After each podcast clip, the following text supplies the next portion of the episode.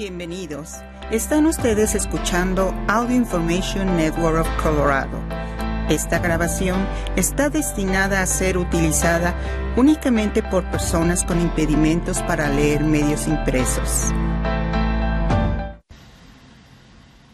Gracias por acompañarnos el día de hoy lunes 24 de julio de 2023 a la lectura de ARP en español. Mi nombre es Diana Navarrete. Estos son los principales artículos que leeremos hoy.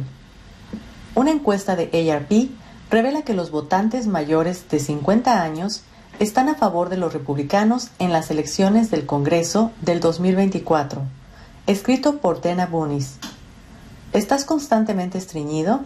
Podría ser malo para tu cerebro. Escrito por Rachel Nania. Al acercarse a la jubilación, la generación X está nerviosa escrito por Tamara A. Holmes.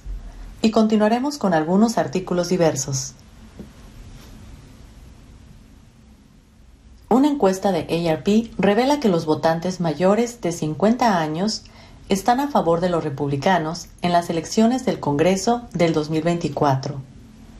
Una encuesta de los distritos más competitivos también predice que DeSantis podría, tendría más probabilidades de derrotar a Biden que Trump. Si las elecciones del Congreso del 2024 se celebraran este verano, más votantes mayores de 50 años emitirían sus votos a favor de un republicano que de un demócrata, según los resultados de una nueva encuesta de ARP de probables votantes en 40 de los distritos más competitivos. Sin embargo, si tenemos en cuenta a las personas de todas las edades, los votantes están indecisos sobre qué partido quieren que obtenga la mayoría en el Congreso. En general, entre los probables votantes de 18 años o más, el 44% dice que apoyarían a un demócrata en las elecciones para el Congreso y el 44% dice que planean votar por un republicano. Pero entre los votantes mayores de 50 años, el 48% dice que votarían por el candidato del Partido Republicano, mientras que el 40% dice que están a favor de un demócrata. Los votantes de entre 50 y 64 años tienen aún más probabilidades de votar por un republicano, 52% frente al 35%, mientras que los votantes de 65 años o más prefieren un demócrata, 46% frente al 43%. Entre los votantes mayores de 50 años, el 11% dice que no han decidido por qué partido votarán en las elecciones del Congreso del 2024. De los votantes mayores encuestados, el 38% se identificó como republicanos, el 33% como demócratas y el 25% como independientes. Sabemos que los votantes mayores de 50 años constituirán la mayoría del electorado en el 2024, dice Nancy Limond, vicepresidenta ejecutiva y directora de activismo y compromiso de ARP.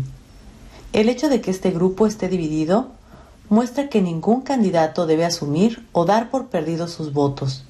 Los candidatos que quieren ganar necesitan conectarse con ellos y abordar sus preocupaciones.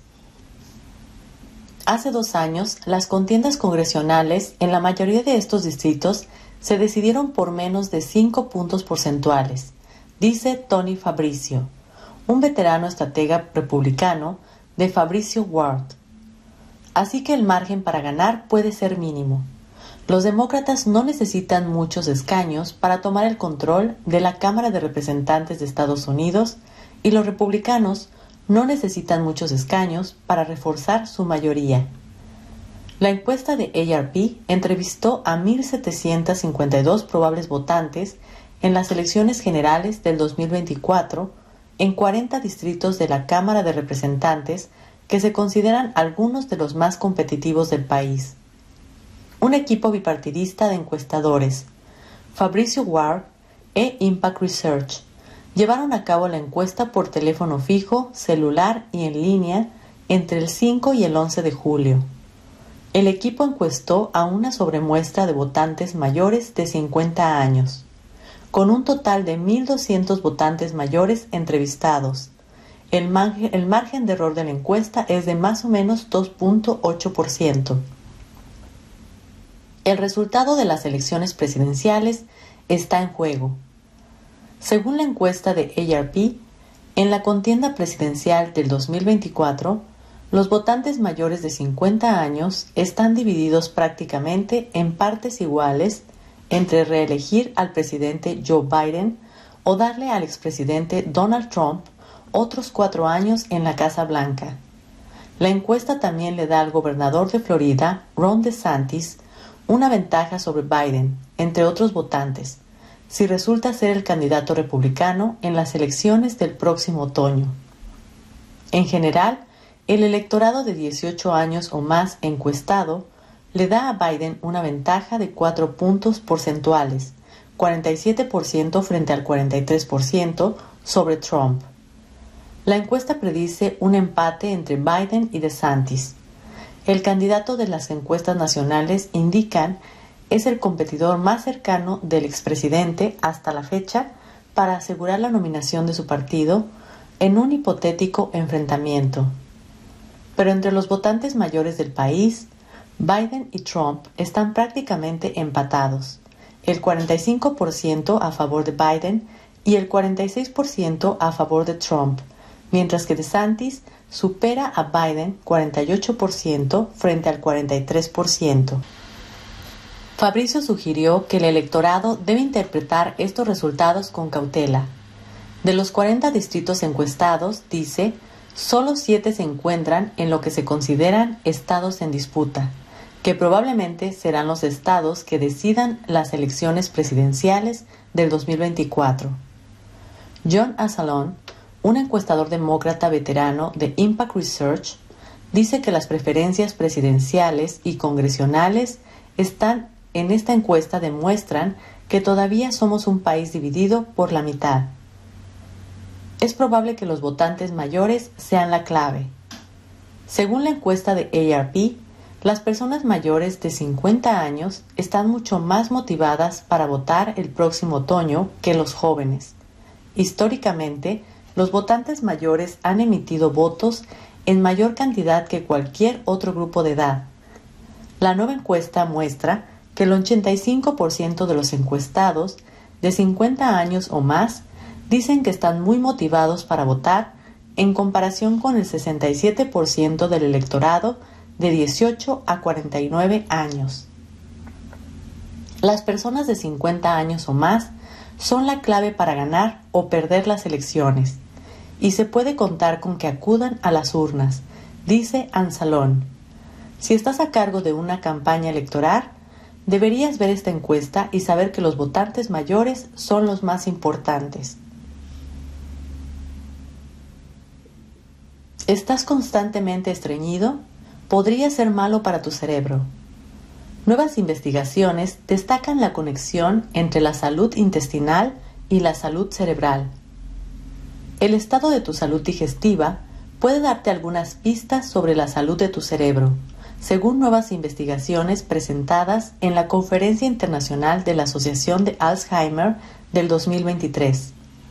Los científicos están descubriendo que muchos factores, desde la frecuencia de las deposiciones hasta los tipos de bacterias en el intestino, podrían afectar las habilidades de pensamiento y memoria a medida que envejeces.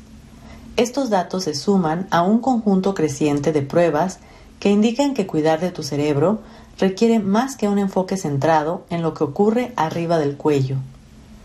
Todos los sistemas del cuerpo están interconectados, dijo Heather M. Snyder, vicepresidenta de Relaciones Médicas y Científicas de la Asociación de Alzheimer, en un comunicado de prensa. Cuando un sistema funciona mal, afecta a otros sistemas, cuando esa disfunción no se aborda, puede crear una cascada de consecuencias para el resto del cuerpo.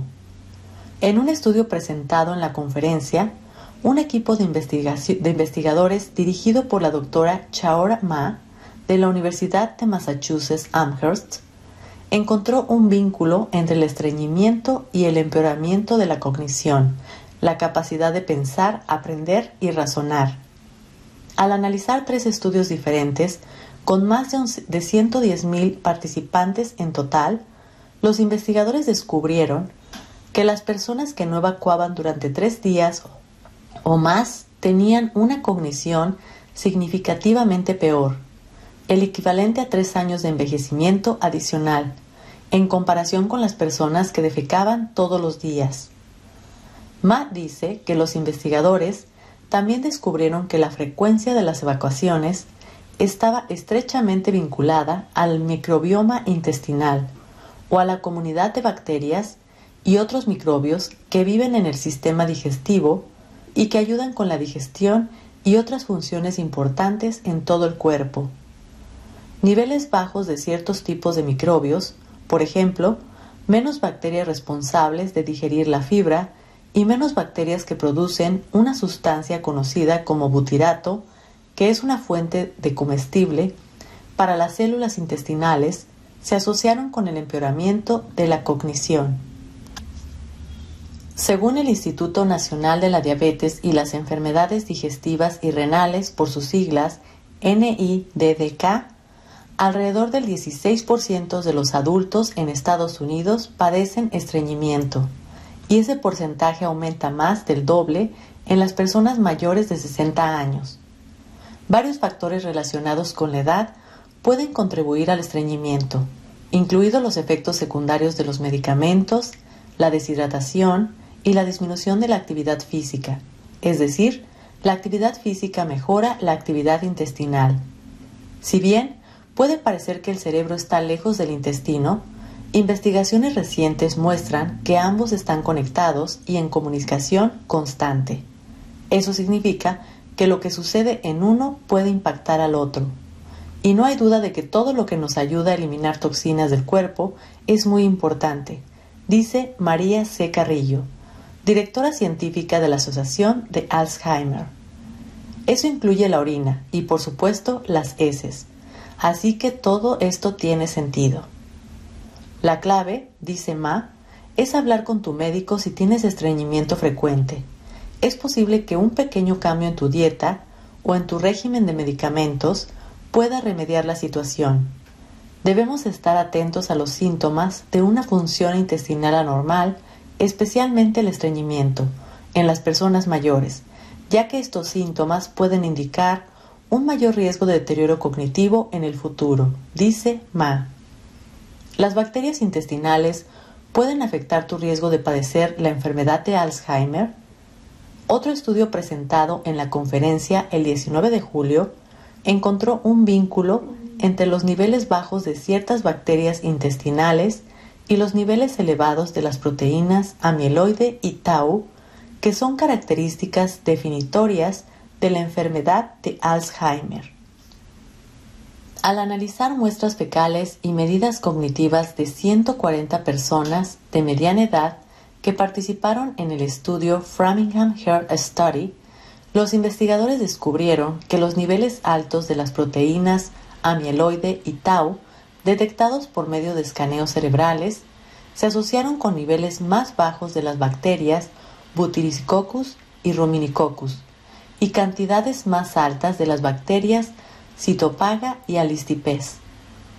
Los hallazgos sugieren que la acumulación de las proteínas amiloide y tau, biomarcadores del Alzheimer, en individuos de mediana edad con buena salud cognitiva, está asociado con cambios en la estructura y función del microbioma intestinal, dice Yannick Wadop, investigador principal del Glenn Biggs Institute for Alzheimer and Neurodegenerative Diseases en UT Health San Antonio. También sugieren que manipular o monitorear la abundancia de bacterias con efectos neuroprotectores podría contribuir a la reducción del riesgo de Alzheimer, agrega Wadop. Se necesitan más investigaciones para entender mejor la conexión entre el microbioma y el cerebro, dice Wadop. La Asociación de Alzheimer está estudiando cómo los cambios de comportamiento afectan las bacterias intestinales y cómo esto se relaciona con la salud cerebral por medio de su extenso estudio US Pointer. Mientras tanto, hay ciertas medidas que pueden tomar para ayudar a mantener la comunidad de microbios en el intestino saludable y feliz. Las dietas con alto contenido de comida rápida, azúcar y alimentos procesados y alcohol puede disminuir la salud intestinal según Mayo Clinic. Opta por alimentos ricos en fibra como frutas, verduras y legumbres. Estos alimentos también están asociados con una mejor salud cerebral según un informe en inglés sobre nutrición y salud cerebral del Consejo Mundial sobre la Salud Cerebral de ARP. Los alimentos fermentados como el chucrut y el kimchi y el yogur con cultivos vivos también son buenos para el intestino. Y no olvides esto, todo lo que sucede en el cuerpo debajo del cuello está muy relacionado con lo que sucede en el cerebro, dice Carrillo, y agrega que adoptar un enfoque más holístico respecto a nuestra salud general es clave. Al acercarse a la jubilación, la generación X está nerviosa. ¿Por qué el camino que transita la generación olvidada hacia la jubilación es diferente? El profesor de filosofía de la Universidad AT de California del Norte, de 49 años, y su esposa, Amy Werner, de 48, hicieron todo bien. Comenzaron a ahorrar para la jubilación en el momento que empezaron a trabajar y religiosamente tomaban dinero de cada sueldo y lo colocaban en planes 401k y cuentas Roth IRA. Su objetivo era ahorrar lo suficiente para tener un ingreso mensual de cinco mil dólares cuando se jubilaran. Pero ahora Condell está comenzando a preocuparse. Se pregunta si podrá llegar a ese objetivo de cinco mil dólares al mes y si lo logra, si eso será suficiente. Un motivo de la ansiedad del residente de Greensboro, Carolina del Norte, es la impredecibilidad del mercado de valores. Cuando se produjo la crisis financiera del 2008, recuerda, Nuestros ahorros se, redujeron esencialmente a la mitad en cuestión de semanas. Después están la inflación y el costo creciente del cuidado de la salud. Los asesores financieros les han aconsejado a él y su esposa que ahorren más, pero los costos de criar tres hijos, ahora de 22, 20 y 13 años, han hecho que sea imposible, dice. Todo esto me ha llevado a creer que no importa cuánto tengamos ahorrado, no vamos a poder jubilarnos y simplemente disfrutar de nuestros años dorados, comenta. El pesimismo de Condal está ampliamente compartido por sus pares de la generación X o la generación ansiosa, como se le llamó recientemente en un informe de Northwestern Mutual. El Planning and Progress Study, estudio sobre planificación y progreso del 2023, realizado por la Compañía de Seguros y Planificación Financiera, halló que la generación X, conformada por las personas nacidas entre 1965 y 1980, es la única en la cual la mayoría, el 55%, creen que no estarán preparadas financieramente para la jubilación.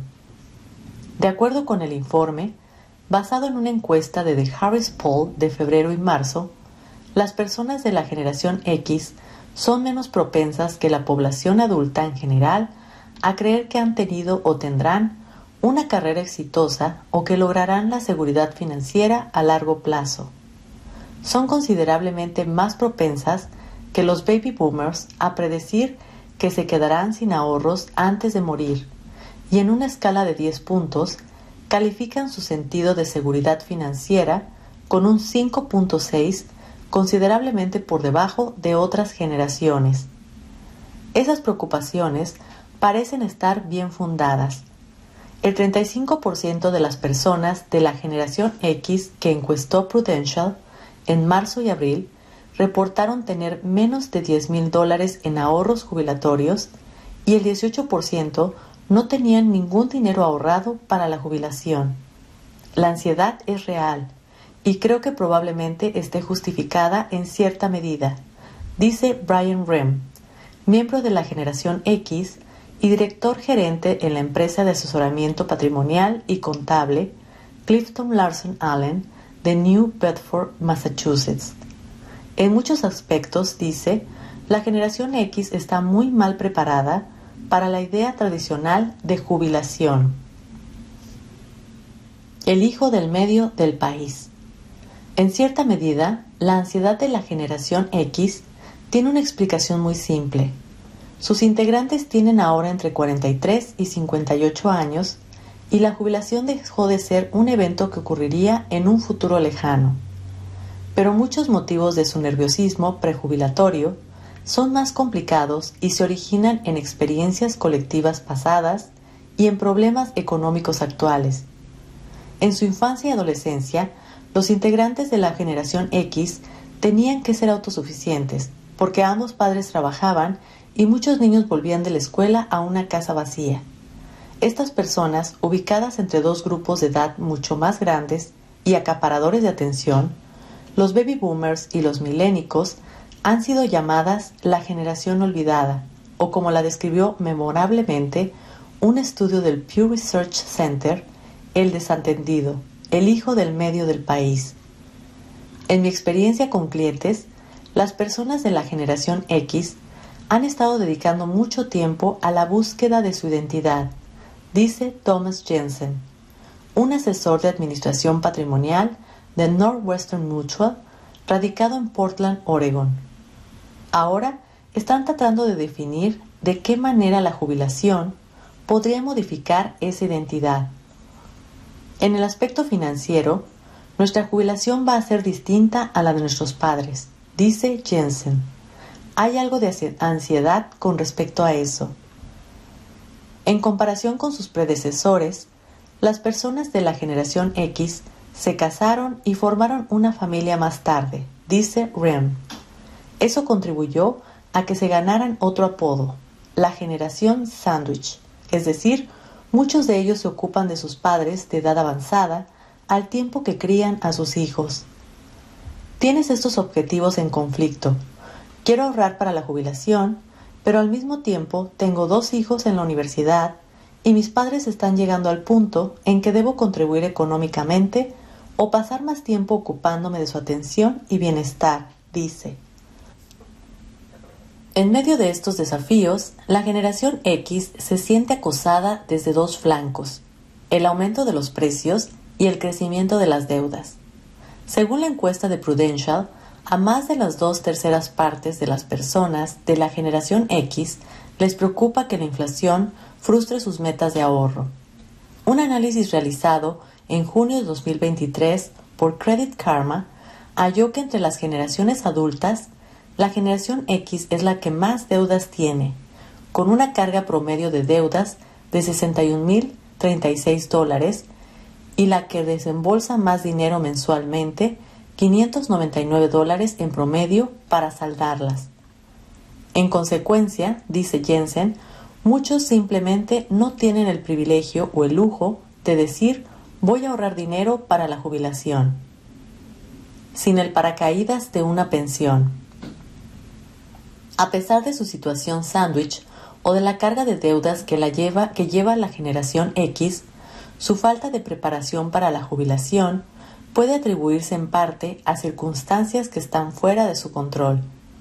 Desde mi punto de vista, el principal factor diferente para la generación X es que ya no tienen la posibilidad de contar, como lo hicieron las generaciones anteriores, con las pensiones tradicionales, dice Dylan Tyson, presidente de Prudential Retirement Strategies. Según el Servicio de Investigación para el Congreso, en 1975 había 27.2 millones de participantes activos en planes tradicionales de pensión de empleadores privados. Esos son planes que brindan a los jubilados un ingreso mensual garantizado de por vida. Para el 2019 había 12.6 millones. En el mismo periodo, los participantes en planes de contribución definida, como los 401k, que requieren que los trabajadores ahorren por su cuenta, y decidan qué retiros harán durante la jubilación para asegurar que el dinero les dure, aumentaron de 11.2 millones a 85.5 millones. Gracias por acompañarnos en esta edición de ARP en español. Mi nombre es Diana Navarrete. Si ha disfrutado de este programa, por favor suscríbase a nuestro servicio gratuito en nuestra página web www.aincolorado.org o llamando al 303-786-7777.